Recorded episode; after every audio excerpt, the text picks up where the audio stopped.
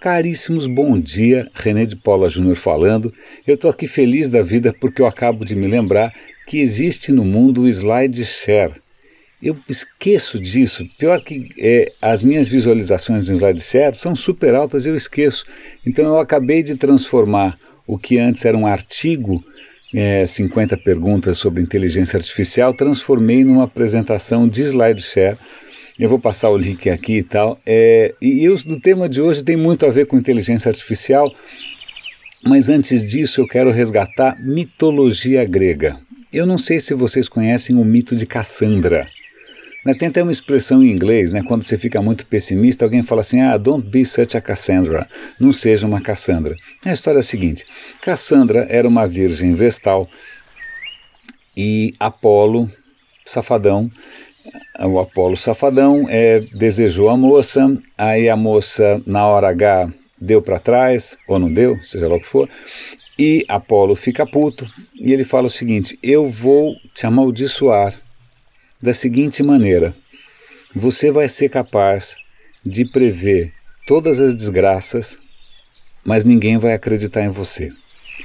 Então ela passa uma vida miserável porque ela sabe todas as desgraças que vão acontecer, mas nunca ninguém acredita. Como essa história acaba, tem N finais diferentes, porque mitologia grega não é uma coisa consolidada, né? cada lugar tinha sua própria versão.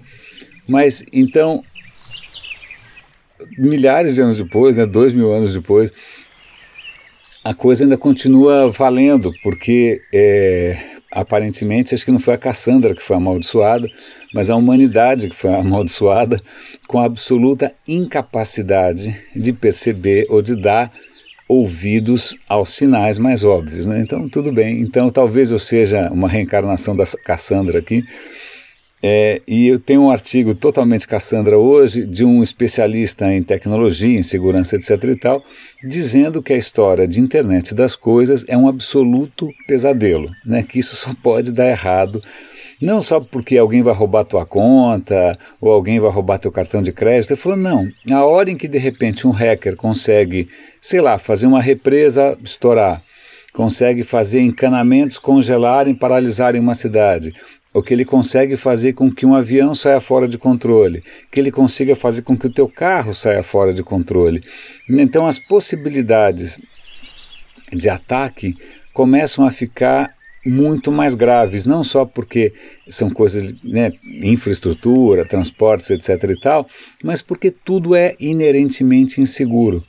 Né? Se a Rússia quiser botar lá todos os hackers dela para sabotar a infraestrutura americana, isso vai ser mais destrutivo do que, sei lá, bombas nucleares. Então ele está aí fazendo esse, esse alerta mas para fazer um contraponto, para não ser exatamente Cassandra, eu não sei se vocês conhecem um autor chamado Steven Pinker. É, ele escreveu um livro chamado Os Melhores Anjos da Nossa Natureza. Ele tem uma palestra no TED, eu vou tentar localizar, eu vou dar link para a palestra no TED. Mas eu também vou dar link para uma fala dele muito interessante, que ele é otimista e ele acha que a gente não vai ser é, destruído por uma inteligência artificial superior e maligna que isso na verdade é uma paranoia dos machos alfa brancos, porque na verdade os machos alfa sempre tiveram receio de uma inteligência superior que já existe, que é a feminina. Eu achei divertidíssima essa história, as mulheres vão gostar, ainda mais que ele é charmosão e tal.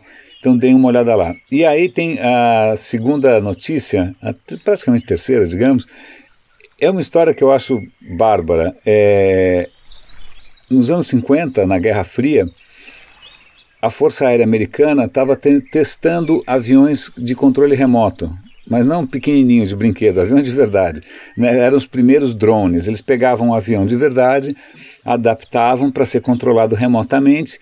E nesse caso dessa historinha, era para servir de alvo. Eles iam fazer lá um avião controlado remotamente para servir de alvo, né, para ser abatido.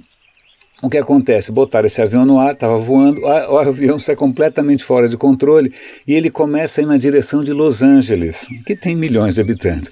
Então você imagina o pânico dos caras, todo mundo sai correndo, ai meu Deus do céu, minha Nossa Senhora. Aí eles acionam a Força Aérea, a Força Aérea manda dois caças atrás do cara Só que os, caras, os caças não estavam muito bem equipados, eles tinham uns foguetes burros. Eu sei que eles saíram atrás do, do, do, do aviãozinho, o avião descontrolado, querendo jogar em cima da cidade de Los Angeles. Eles começam a atacar o, o, com foguetes, eles disparam acho que duzentos e tantos foguetes, nenhum foguete acerta. No fim, depois de muitas peripécias, esse aviãozinho se esborracha numa zona relativamente desabitada, sem consequências muito dramáticas. Mas aí o artigo, vale a pena ler o artigo, dava um filme, porque ele também conta de outros episódios onde outras aeronaves também saíram fora de controle, algumas vezes com consequências mais letais. Né? Então vale a pena é, dar uma olhada. E só para concluir, uma coisa que eu achei genial, eu não sei se vocês já viram Rumba. O Rumba é um aspirador robô. É, é parece uma caixa de pizza. Você bota ele no chão, programa o bichinho, ele vai aspirando a sua casa. O que, que descobriram? Que se o seu cachorro fizer cocô no meio da sala, o aspirador não está nem aí e ele vai sair espalhando esse cocô alegremente pela casa inteira. Na hora que você chega em casa, sua casa está homogeneamente coberta da obra de arte do seu cachorro, que não vai se achar um Picasso, né, um Pollock.